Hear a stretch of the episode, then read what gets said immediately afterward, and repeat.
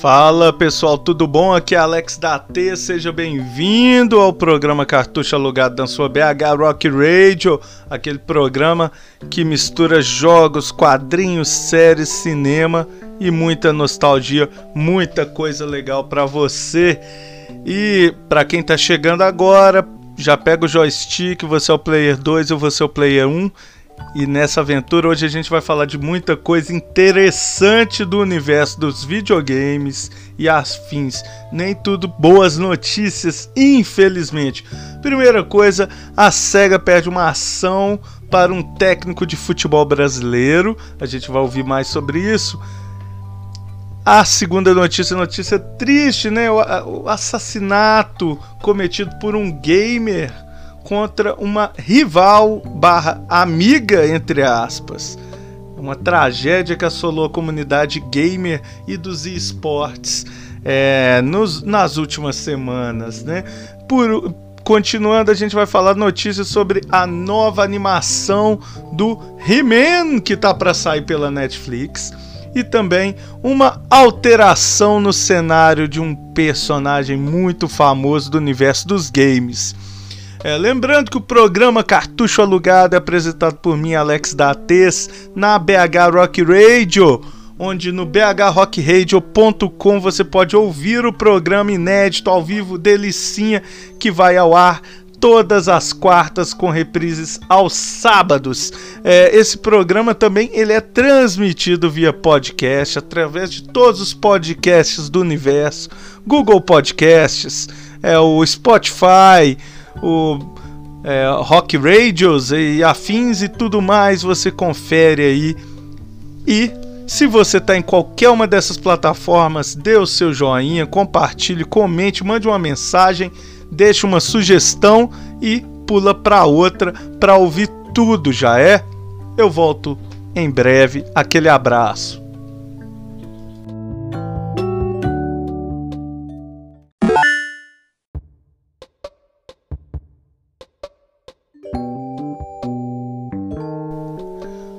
Fala, meu querido Alex da Tez de volta aqui no seu programa Cartucho Alugado na BH Rock Radio, onde a gente aborda notícias e curiosidades sobre o mundo dos games, dos quadrinhos e afins.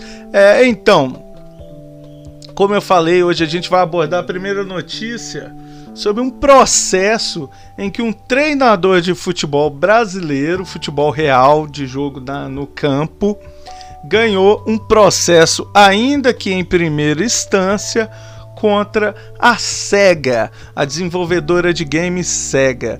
É, este técnico é nada mais nada menos que o senhor Wagner Mancini, neste momento, em março de 2021, técnico do Corinthians, do time paulista. Corinthians, né? Um dos maiores times de futebol do Brasil.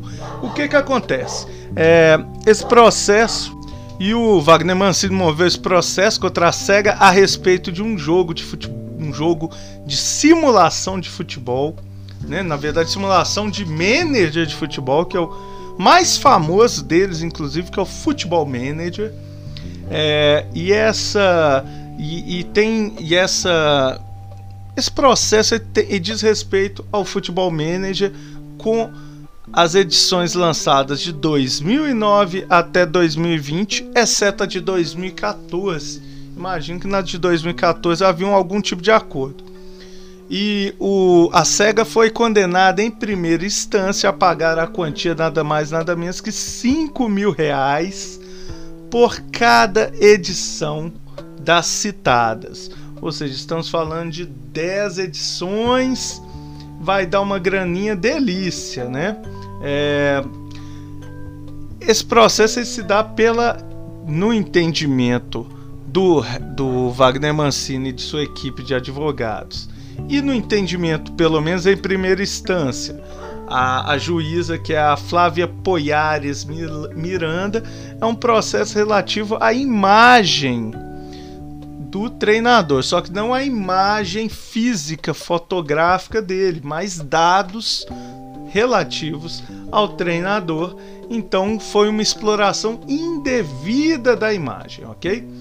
Embora caiba recursos, é, os advogados do treinador estão tá, falando que ele que a, que a SEGA lançou mão de vários dados desse, desse, desse sujeito, desse profissional, né, treinador de futebol, o nome, é, dados pessoais, etc.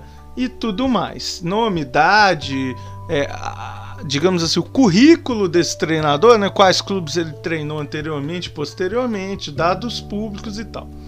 A, a SEGA, no entendimento dela, ela coloca que esses dados são dados públicos e que por isso não deveria caber tal, tal direito autoral, tá?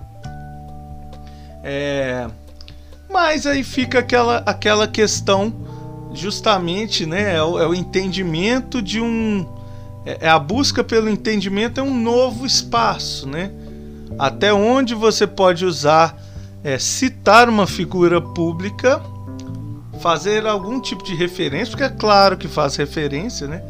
E até onde você está abusando desse espaço e realmente é, utilizando da imagem e da biografia dessa pessoa sem dar o ressarcimento a ela.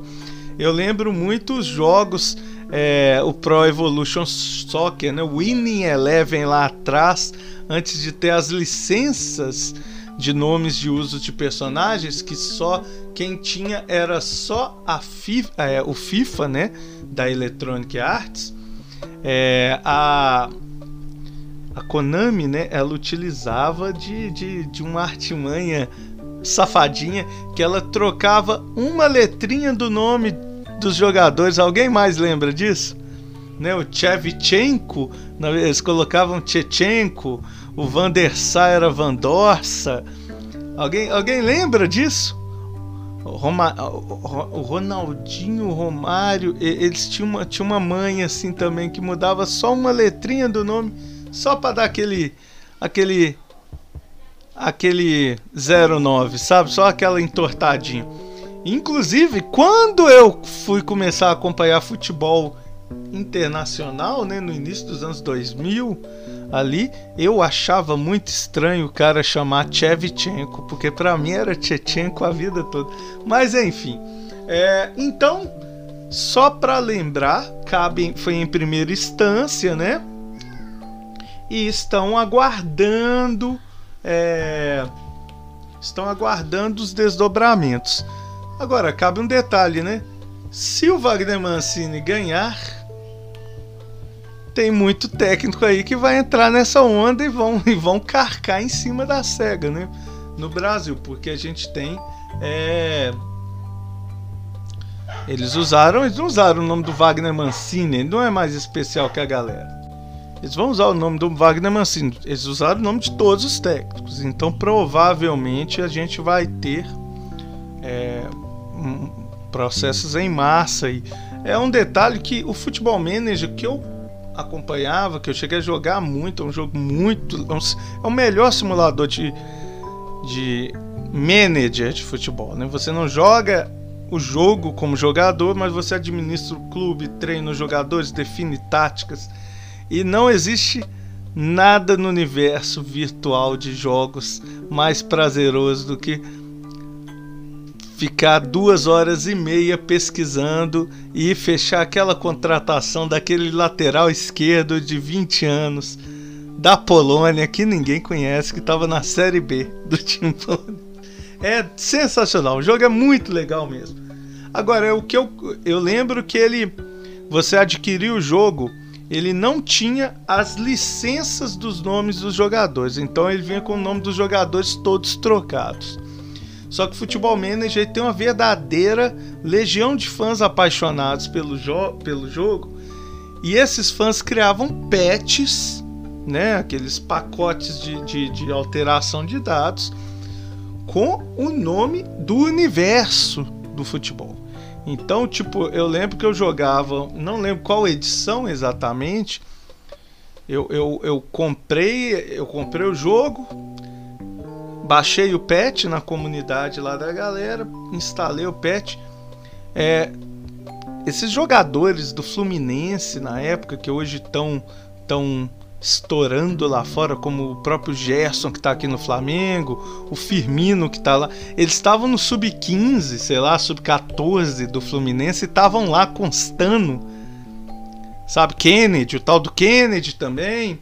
Esses meninos todos estavam lá, assim. Já eles tinham os dados de todo mundo, e não é só do Brasil, é o cara que tá lá na tava na seleção dente de leite da Itália sei lá o que, entendeu? É muito interessante, é uma comunidade muito engajada. E eles faziam isso de forma extraoficial, mas com muito, muito carinho. A galera que é o fã para fã, né? Aquela coisa muito legal. Agora eu fico imaginando esse problema da licença, né? Todos esses jogos que envolvem algum tipo de simulação tem vários problemas, né?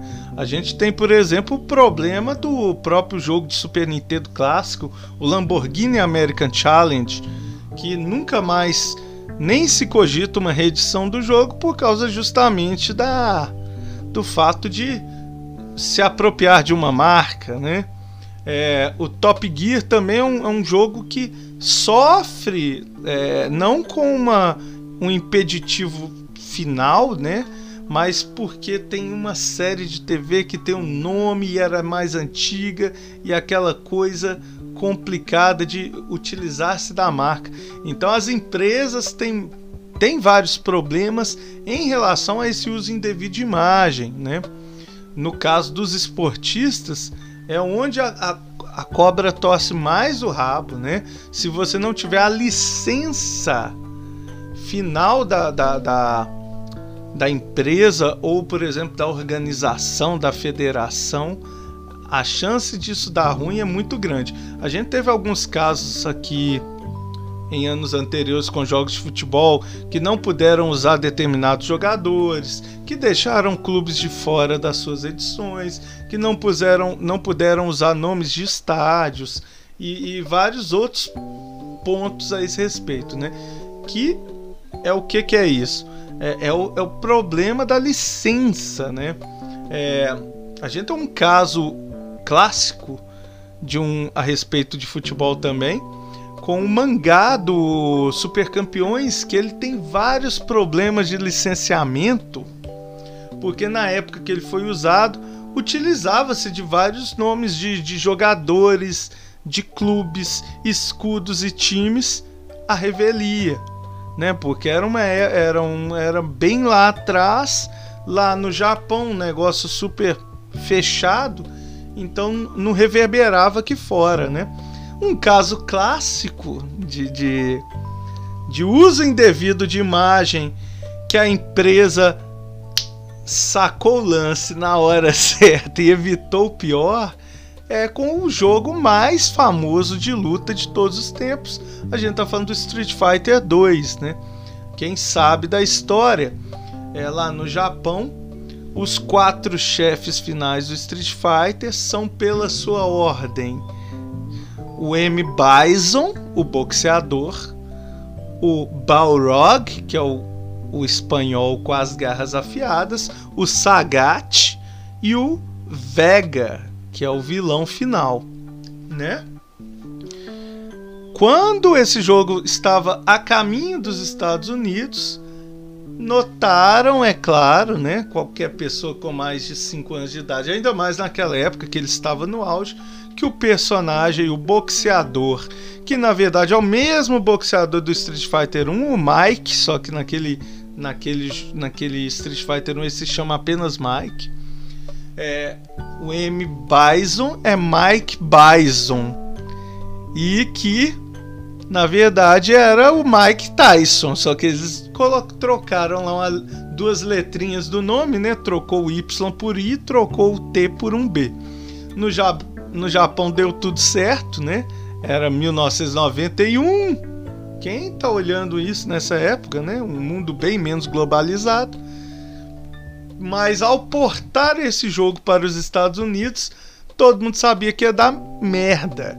O que que fizeram? É, o pessoal da Capcom realizou um switch, né? Uma para não ter que reprogramar o jogo inteiro, eles realizaram um simples switch de endereçamento dos nomes dos personagens.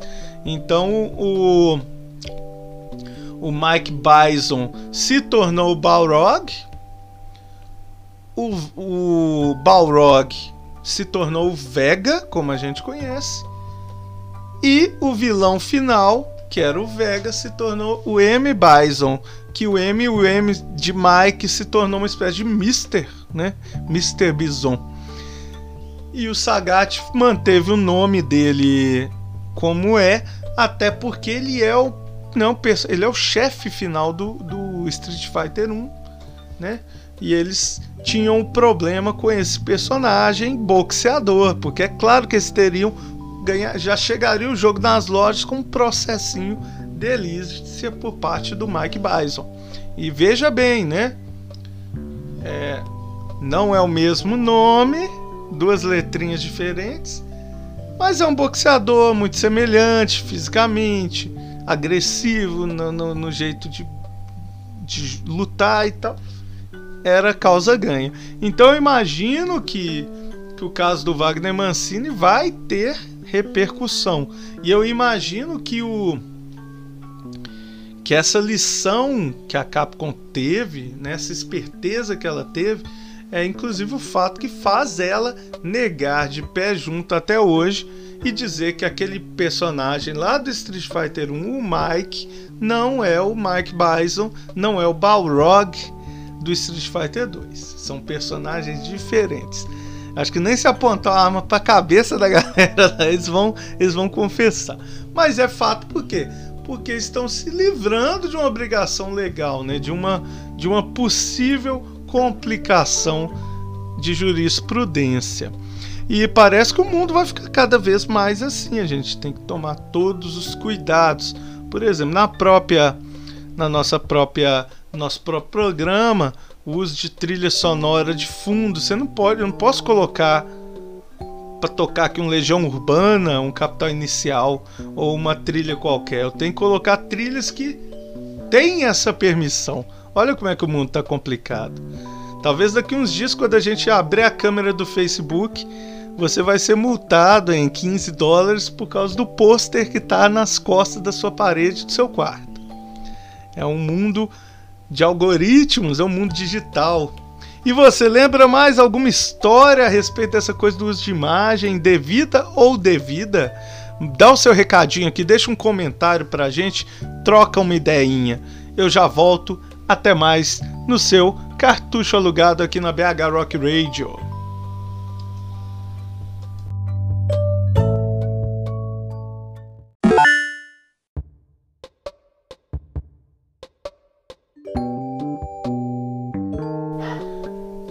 Fala pessoal, aqui é Alex da Tez de volta com seu programa Cartucho Alugado, repercutindo agora uma triste notícia, uma tragédia ocorrida aqui no universo dos games, né?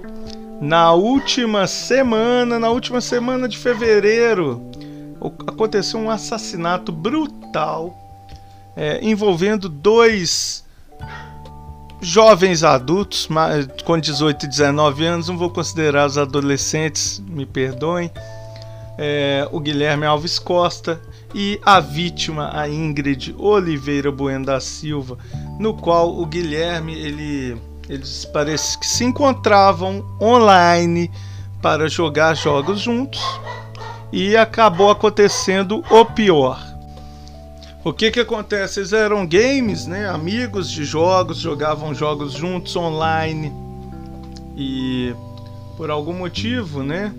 É, acabou que a moça, a Ingrid, foi visitar esse colega, ambos na, em São Paulo, né? E lá o Guilherme assassinou a moça a golpes de faca e parece de espada.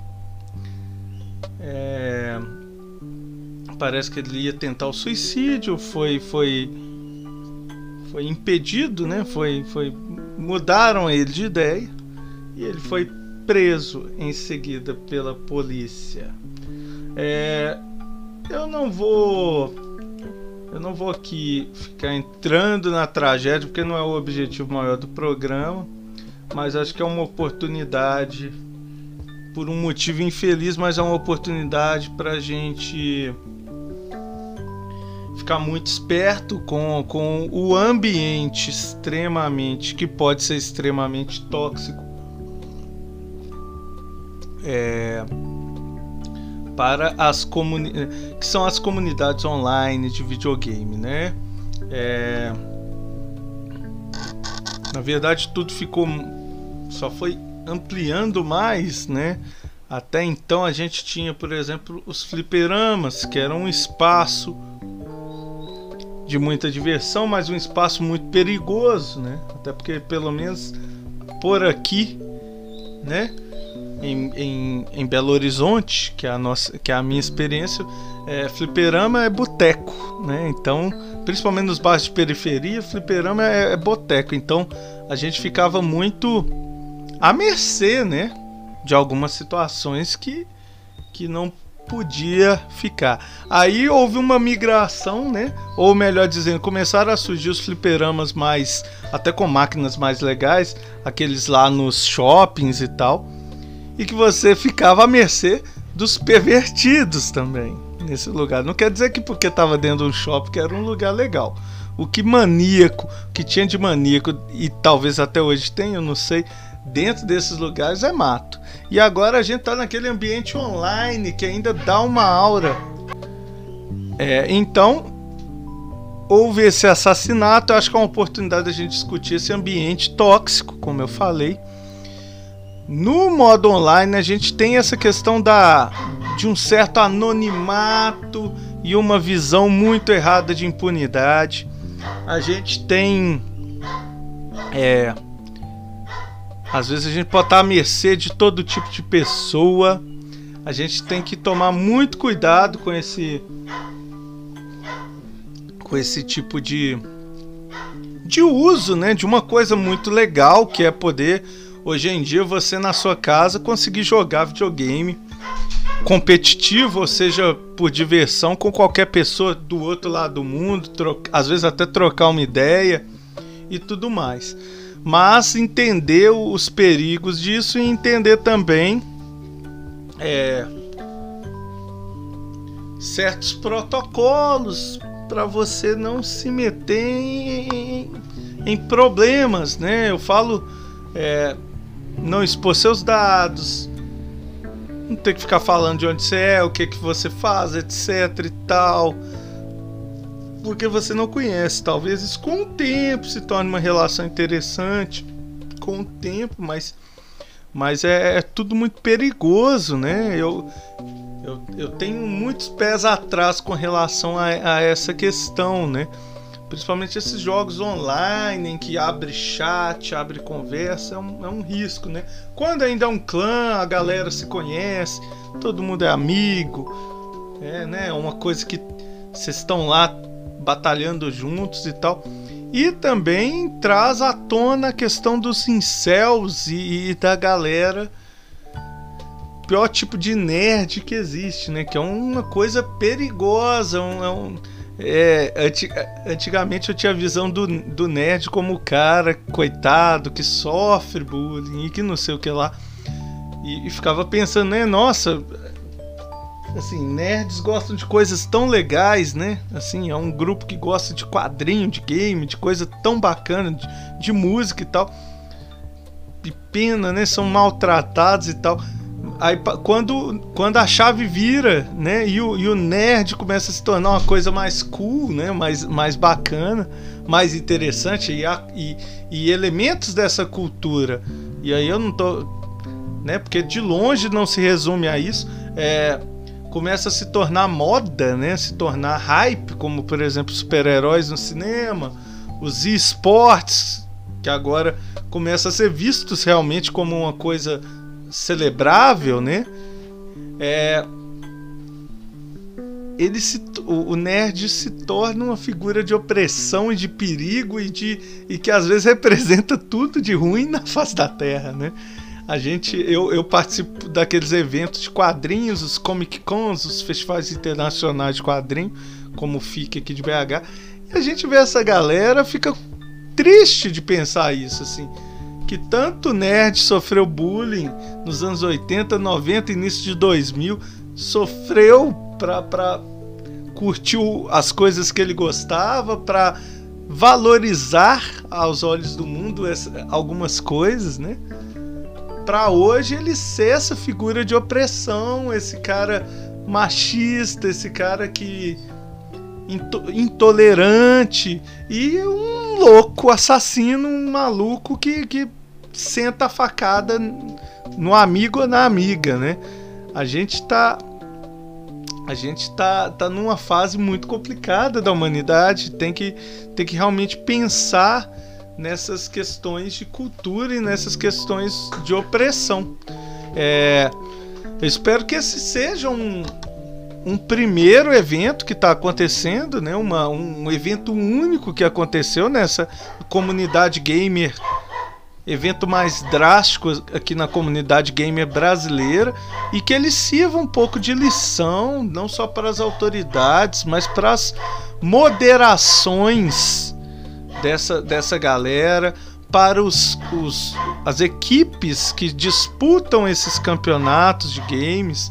É, para eles também tomarem algumas atitudes, algumas, algumas alguns posicionamentos a respeito disso para isso não se tornar uma coisa é, banal e para também não ser uma coisa endeusada por, por mente torta por aí. E a gente tem que tomar cuidado também um outro lado. Por isso eu peço um posicionamento dessa comunidade é, para não se tornar uma espécie de caçar as bruxas, né? Da gente voltar lá atrás, há 20 anos atrás, em que RPG era coisa de Satanás, Magic era coisa do demônio, quem quem quem gostava de não sei de mangá era, era tudo viado e não sei o que lá, que, que, esses pensamentos complicados que o que a gente foi quebrando. Então a gente para a gente continuar em frente, a gente tem que começar a cuidar do nosso próprio lixo, a limpar a nossa própria casa, lavar a nossa roupa, e mostrar um certo posicionamento em cima disso, tá? É, falar que isso é intolerável, que isso não é, não pode ser aceito, que é lastimável e o que que acontece a partir de amanhã. Então, assim, que os grandes, as grandes equipes de, de esportes, os grandes jogadores, que as empresas brasileiras, os portais, etc., façam as devidas é, honrarias posicionamentos e tratem de criar uma frente para começar a lidar com essa situação antes que se torne um problema a ser resolvido por uma mente neopentecostal lá dentro do ministério de qualquer coisa e aí depois não adianta reclamar mais, beleza, galera? Daqui a pouco eu tô de volta.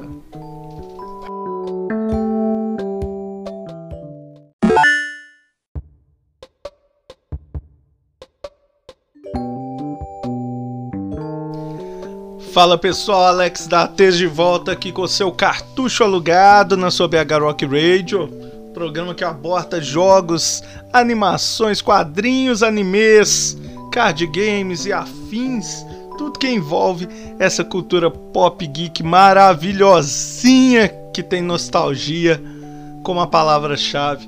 E olha só, falando em nostalgia, uma notícia barra interessante, barra pé atrás porque toda vez que mexe com coisa sagrada a gente fica com, com um certo receio, né? É, vazou e não de certa forma vazou não, né? Porque a Mattel, né? É, foi divulgada uma imagem da nova animação de um personagem clássico da Mattel que está ganhando reboot pelas mãos desta parceria com a tradicional empresa de brinquedos e a Netflix. Estamos falando de He-Man. Está saindo uma nova animação do He-Man chamada He-Man and the Masters of the Universe, ou seja, é a, o título original. É uma nova roupagem, é uma nova animação. Parece ser uma um, um, retrabalho em cima de toda a mitologia do herói, né? Ou seja, atualizando visuais, atualizando a trama, talvez um pouco, mas mantendo aquelas aqueles acontecimentos, né? Então o Adam é o príncipe de Etéria, ele empunha uma espada, se torna o He-Man, se transforma. Ele tem um, um, um, uma montaria que é o gato guerreiro, que provavelmente vai ser o pacato também. Né? Aquela, eu acho que a trama básica, embora não tenha sido divulgado, a, o corpo básico vai ser o mesmo. É apenas uma espécie, como quase um reboot com com uma nova roupagem, né? A diferença desta animação para a animação clássica do He-Man começa na técnica, que não vai ser a tradicional animação em desenho e também não vai utilizar da, do grande lance do He-Man em relação aos, às outras animações, que é o uso da rotoscopia. Né? Rotoscopia basicamente é o pré-Mortal Kombat, né? É você é, gravar ou fotografar a ação de uma pessoa e colocar o papel por cima lá e fazer aquele desenho por cima. Então o He-Man, na verdade, ele é é uma grande, um grande uso de referências fotográficas nas animações dos personagens. E até por causa dessa complicação né, na, na feitura dessas animações, é, no esmero também, e também no grande efeito, impacto que isso causava lá atrás, né, quando a animação foi ao ar, que ela era muito bem feita em relação à maioria das coisas que estavam é, junto com ele, concorrendo com ele nos horários, né, e também a, a o impacto, né, da, da, das imagens do He-Man e companhia, da She-Ra e tal, em relação, por exemplo, a outros desenhos mais caricatos. Então era uma coisa muito, um diferencial muito grande. Esta animação nova do He-Man and the Masters of the Universe, ela será feita em CGI, é toda em modelagem virtual 3D, né? E o visual, cara, eu vou te falar que que bom que eles falaram que é o He-Man, que bom que tinha a logo do He-Man The Masters of the Universe, porque não tem assim, é, a imagem divulgada é do He-Man montado no Gato Guerreiro. O Gato Guerreiro até que tá bem parecido, né, em termos de cores, né? Aquele aquele violeta, aí eles meteram um roxão, mas tá tá indo e o gato é verde. Basicamente, se você vê isso em qualquer lugar, um gato de armadura verde com armadura roxa, escarlate em cima, você vai pensar no gato guerreiro, né? Inconsciente coletivo. É, não sei porque das garras amareladas, mas acho que ficou meio fugiu do, do, do, do esquema assim. É, e o He-Man tá ali também. O He-Man tá, ele, tá, ele tá mais vestido, né? Eu não sei se um, um bombado de tanga pegar bem na, na, na atualidade, né? Ele tá com a roupa meio cinzentada por cima, o colete segue, ele perdeu o escudo do Vasco da Gama que ficava no peito dele, virou uma outra coisa, e a espada guerreira parece. É, lembra mais a espada daquele do futuro do que do He-Man tradicional, né? Ela tem uma empunhadeira em ouro, mas isso também é porque o desenho antigo, né, tinha que simplificar algumas coisas para ser possível fazer a animação, né? O, a vantagem da modelagem é que uma vez que o objeto está pronto, né, você fez o, o no caso um objeto estático, você modelou ele, ele está funcionando, a, a, a forma dele está funcionando a textura dele. Você fez o um mapa de, de textura dele. Jogou lá, ficou bonito. A luz está batendo onde tem que bater, reflexo, tudo certinho. Fechou a conta e passa a régua, né? Aí, assim como o personagem também, a modelagem ela, ela gera um trabalho, mas uma vez o concept pronto, você modelou o personagem, tacou-lhe aquele rig por dentro lá, o esqueletão, e devem hoje em dia a maioria usa muito captura de movimento, tem muita biblioteca de rigs, né, principalmente para humanos e certas criaturas. Então, isso barateia muito os custos de produção. E não é aquela animação é, ao melhor estilo é, Last of Us, jogos de videogame que tem aquele realismo, uma, uma, uma, uma ideia de, de ficar muito realista. Então, a animação bem, bem é, caricata, tá até interessante quanto, quanto a pegada do, do personagem. A gente viu uma imagem, né, galera? Não vamos julgar, não vou julgar muito, não, para não chorar depois. É, mas é isso, é uma coisa muito diferentona. Eu acho que é para tentar fazer o He-Man pegar com a galera mais nova. Vale lembrar que a coisa do ano passado ou do ano anterior, não sei se é 2019, é, da Netflix mesmo saiu aquela nova animação da Shira, né? Que teve aquele visual muito Gumball, muito uma coisa muito Cartoon Network e que muita gente tacou-lhe o pau. Mas era uma animação muito legal, gostei muito do resultado, assim, em termos de história.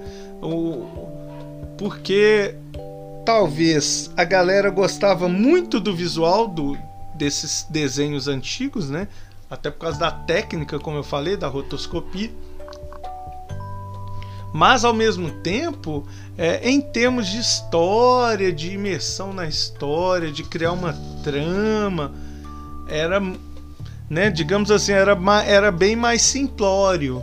Né? E olha que o He-Man ainda é um personagem que tem um universo legal, até bem construído, porque é, junto com os brinquedos foi se criado a linha, a linha de quadrinhos e foi se criada a animação, então ele já nasce num, numa biosfera de tramas, histórias e, e, conceitos e personagens. Mas mesmo assim ficava devendo muita coisa. É, mas eu confesso que eu fiquei um pouco com o pé atrás com relação ao visual. É, porque na verdade, como eu disse, vazou ou foi vazada de propósito uma imagem, né, do He-Man. Então, é, eu tô olhando para isso pensando naquele naquele desenho clássico, pensando no meu bonequinho do He-Man, né, que todo mundo, a galera comprava quando era mais novo. Então, talvez assistindo essa animação, né, povoada por personagens com esse visual, cenários e tudo mais, acho que faça mais sentido é, um certo estranhamento que eu tô tendo é parecido quando eu vi o, aquela animação 3D dos Cavaleiros do Zodíaco, aquela série que eu olhei e falei, e, e, realmente, mas aí no caso lá eu acho que ela cometeu um outro erro de foi um erro de tentar simplificar demais a trama da história, né? Vamos ver o que, que sai desse novo He-Man. Agora, pra gente ficar feliz, está saindo, na verdade, duas produções do He-Man pela Netflix. A outra é Masters of the Universe Revelation, que é uma série de anime, ou seja, eu penso que vai na pegada do Castlevania ali, ó, pega o Castlevania como referência e vai atrás, né? Eu tô, não estou falando a questão de, de classificação etária, de ser mais violenta ou mais horrorosa, mas eu falo aquele visual, talvez acho que a partir dali a Netflix começou a pensar em fechar parcerias com conceitos que ela acha interessantes. Né? Agora, vai ter um grande elenco nessa outra série, Revelations, que é a, por exemplo, o Mark Hamill, né, o Luke Skywalker, ele fará a voz do esqueleto e a Lida Ridley, Lena Headey do Game of Thrones vai ser a maligna. Temos o Chris Wood fazendo o Príncipe Adam e sendo He-Man também. Por aí vai, inclusive, a Sarah Michelle Gellar da Buffy será a Tila. E tem muito mais gente, gente, eu nem vou falar, tem uma galera aí boa de serviço na, na, nas vozes da série, um grande elenco, né? Inclusive, o interessante dessa, dessa lista é que ela confirma vários personagens famosos é, do He-Man, né? Como por exemplo o Mentor, o Pacato Gato Guerreiro, o Rei Randor, o Mandíbula, o Gorpo, o Triclope, a Feiticeira. E, inclusive a Alicia Silverstone vai ser a Rainha Marlena. Olha só, gente, vai ter o Roboto, Vamos ter o Stinkor, o Homem-Fera, o Aquático, entre outros, gente. É gente demais, é, é gente demais. Vai ser muito legal. Agora, uma coisa boa é que essa série Embora a outra série de CGI pegou o nome original, a Master of the Universe Revelations vai ser muito legal que ela vai ser é, ela vai tentar resolver histórias que não ficaram é, muito bem acabadas no, na, no, na animação original. Então ela vai pegar aquelas pontas soltas, eles vão continuar de onde pararam. Tem um grande é, produtor, um cara que é realmente apaixonado por quadrinhos, super-heróis e animação, que é o Kevin Smith. E ele, além disso, ele também tem muita experiência com direção cinematográfica, né? fez os Barrados no Shopping. Então acho que é um cara que tem uma visão muito legal para tocar um projeto desse que enquanto que o outro He-Man The Masters of the Universe ele vai lidar mais com apresentar um conceito antigo a um público novo. E é claro, quem gosta de He-Man vai conferir essa bagaça, né? Vai na carona. O Revelations ele já vai pegar você de onde parou lá para seguir em frente. Então acho que vai ter uma pegada parecida com Cobra Kai, talvez, assim de respeitar uma mitologia anterior e vamos, o que, que a gente constrói daqui para frente, sabe? Acho que vai ser muito, muito, muito interessante, tá?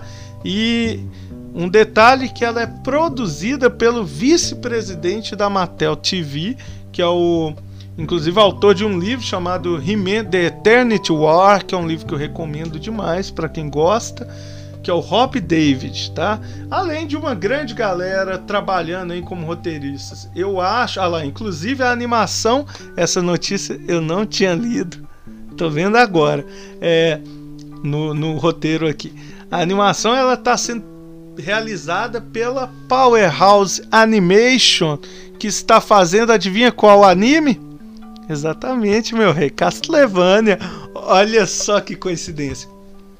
Então, espere, eu já vou, já vou cravando aqui, espere muito mais conceitos parecidos pela Netflix, tá? Ela, ela se isso der certo, ela vai olhar por Centurions, vai olhar por Thundercats, vai olhar por Seis Biônicos, vai olhar para todos aqueles desenhos que nesse momento talvez estão um pouco órfãos disso. Os motoqueiros de Marte, sabe? Aqueles desenhos com conceitos interessantes que foram meio que abandonados por essa geração. Tá no gap ali. Porque é um, é um jeito de você pegar uma franquia que tá num preço baixo, ou seja, a galera tá meio esquecida. Você pega ela, você joga ela pra cima, produz um conteúdo legal e fora o ganho com merchandising, né? E se a Mattel vier junto, gente, pode saber que vai sair bonequinho aí pra Dedel beleza? E você tá animado com qual das duas produções do He-Man? Deixa um recadinho aí pra gente, dá o seu pitaco, me fala o que, que você quer. Quem sabe a gente não repercute a notícia por aí nos próximos cartucho alugado. Já já eu volto.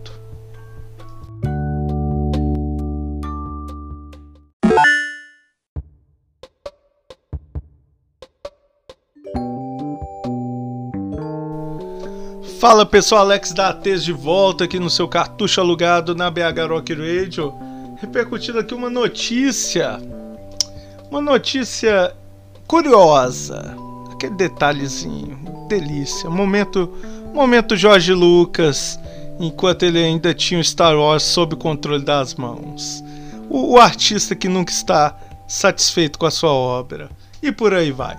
O que que acontece? É num, num relançamento de um jogo, de uma coletânea de jogos da maior desenvolvedora de jogos dos anos 80, né? Vou colocar dessa forma, Capcom. É, o Capcom Arcade Stadium, que tem vários jogos interessantes, clássicos e icônicos da, da empresa. O pessoal reparou que que há uma diferença em um detalhe de um cenário de um personagem clássico, de um jogo mais clássico ainda, que inclusive a gente já cita, cita no próprio programa de hoje, né, no cartucho alugado, que é o Street Fighter 2. O que acontece é no cenário do Honda, Edmond Honda, é, quem, quem já jogou sabe, né?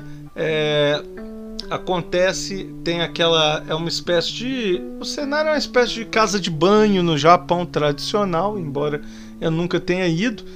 É, e tem aquela banheira, né, meio de sauna, e no fundo tem aquela azulejaria com aquela, aquele grafismo no fundo, né? Que para quem não sabe é o Monte Fuji, um sol nascente e um parece um ator de teatro kabuki, alguma coisa assim. Eu não sou não sou o maior especialista no assunto, né?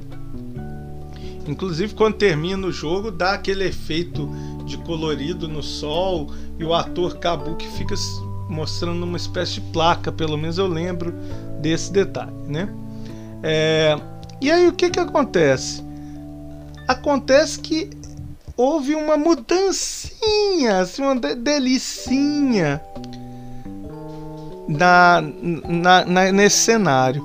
É, o pessoal da produção do jogo removeu o sol, esse sol nascente, esse sol com os raios em diagonais assim é, que vão crescendo, né? Como se fosse um ponto de fuga. É, eles tiraram esse símbolo, porque esse símbolo é, ele, é, ele é o estandarte da marinha japonesa, mas ele representa, acima de tudo, o Japão imperial, ou seja, ele representa toda aquela situação complicada aos olhos de hoje. Naquela época também era complicado, mas aí para o japonês talvez estava de boa, né? É, toda aquela situação complicada aos olhos de hoje do Japão que tomou a, tomou a China, etc. Que foi um, era uma galera um pouco mais violenta, né? Um império japonês. Então, é, o que que acontece? Que é, esse símbolo, ele, ele não é um símbolo é, que apetece a galera asiática, né? Principalmente, imagina a China, não deve ser legal ver um símbolo que tacou terror nas suas terras e que é, talvez tenha algumas cicatrizes aí não resolvidas. Aí a Capcom decidiu remover esse sol nascente do, do, do estádio do E-Honda em Street Fighter 2. É... Aí também no Street Fighter 5, beleza? É a gente retirou, eles retiraram o sol, o símbolo do sol nascente, né, esse símbolo espiralado, e trocaram por um outro tipo de grafismo do sol, né? Um sol mais mais comportadinho, mais só redondinho, com uma nuvenzinha e tal. É... Isso foi uma mudança que aconteceu é, devido a, a, essa coisa de evitar certos simbolismos, né, que podem ser ofensivos para outras culturas, né. A, a gente estava conversando num outro programa da rádio desta semana ou da semana passada, de qualquer forma eles estão no podcast. Foi um programa do casal Nem Tão Nerd que eu apresento junto com a Keila Muniz que aliás ela tem um programa chamado Música Pipoca sensacional, fica a dica para vocês. É, no programa do casal a gente fala muito de cinema e tal, e a gente tava repercutindo justamente a contratação da Sasha Cale, ou Sasha Cale, como a nova Supergirl, uma, uma atriz de descendência colombiana, né? E que é justamente o que a Warner quer. Ela quer é, multi-etnicicar, etni, dar uma múltiplas etnias. Eu quase tentei criar uma palavra, mas eu não tenho capacidade para isso. Ela tentou criar multi, ela tentou dar uma identidade múltipla, né, pra, para os seus personagens. Então já se fala de um projeto com Superman negro. É, Fala-se do Besouro Azul com um personagem latino e por aí vai, né? E a Supergirl é uma colombiana. E a gente falando que é justamente uma tentativa é, válida demais da conta da empresa, dos conceitos dessa empresa, conceitos entenda por personagem, eles representarem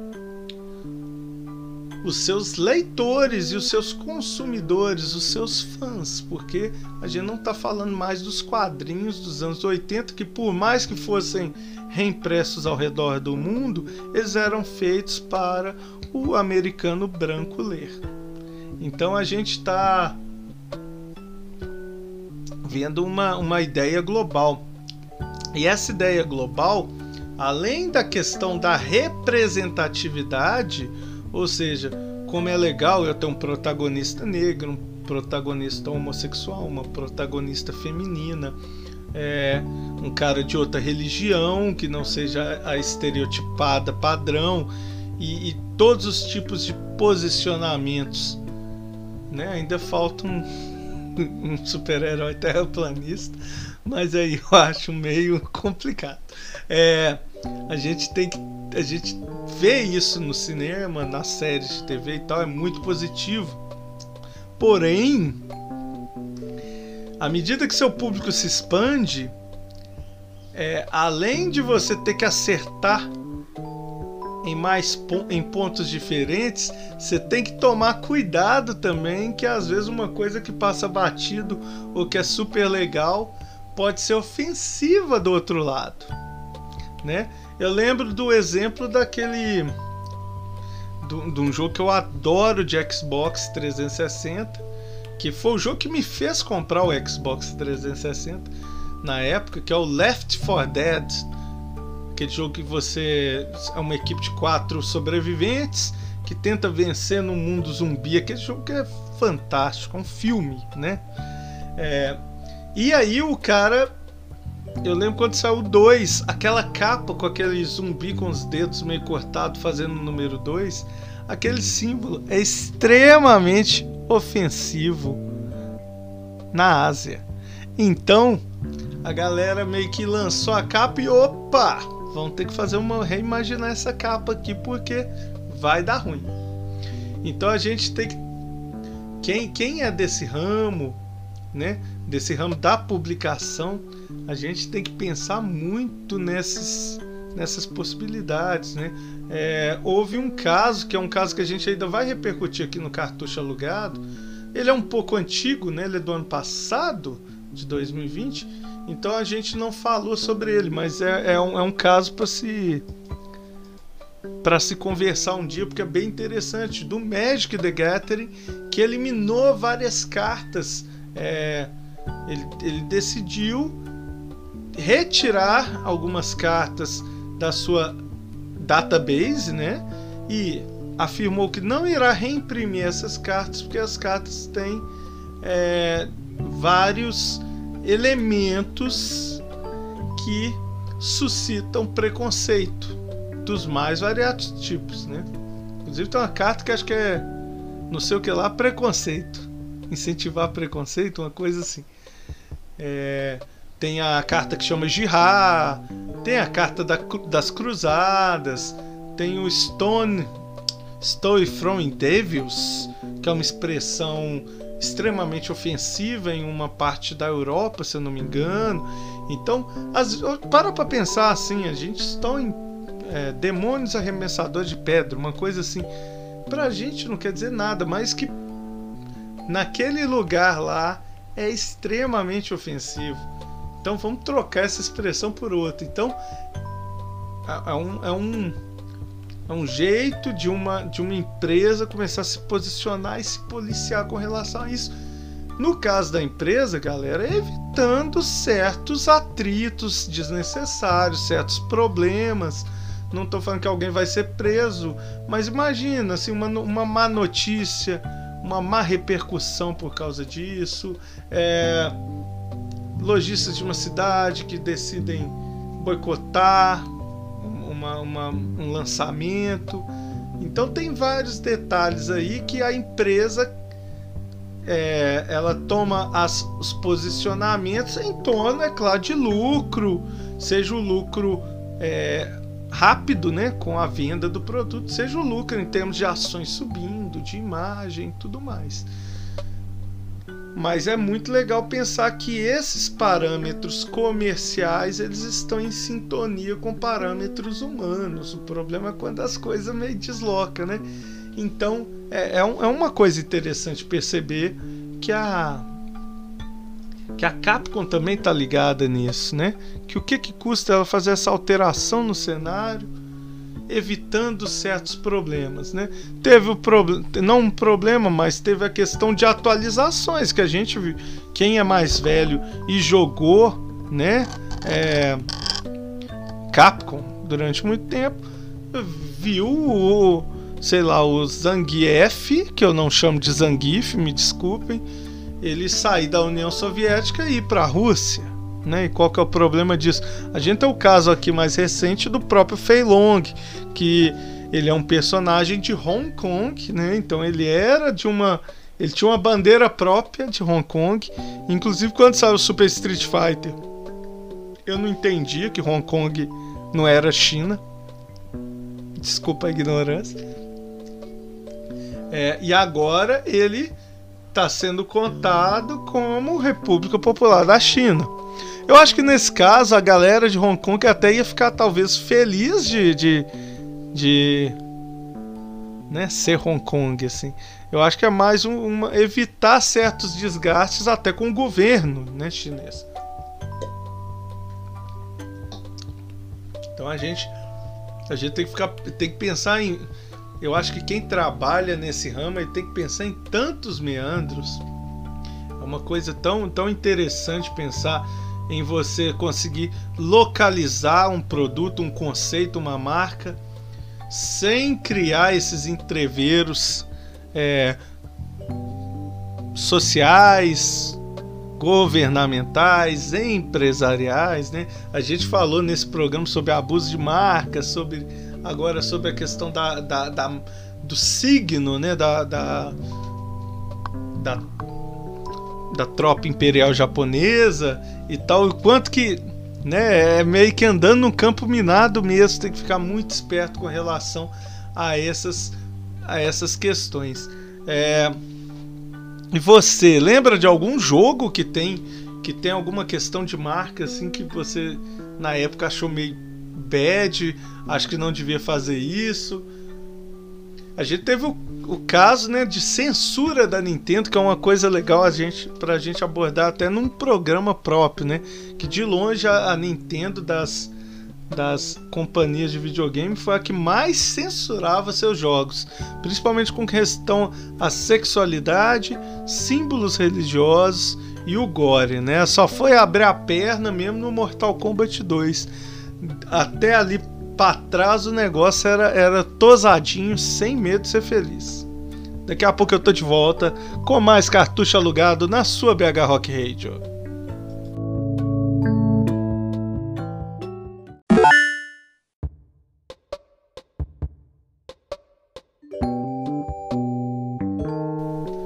Fala galera, Alex da T de volta aqui, agradecendo demais os três créditos que você me emprestou para eu zerar esse jogo.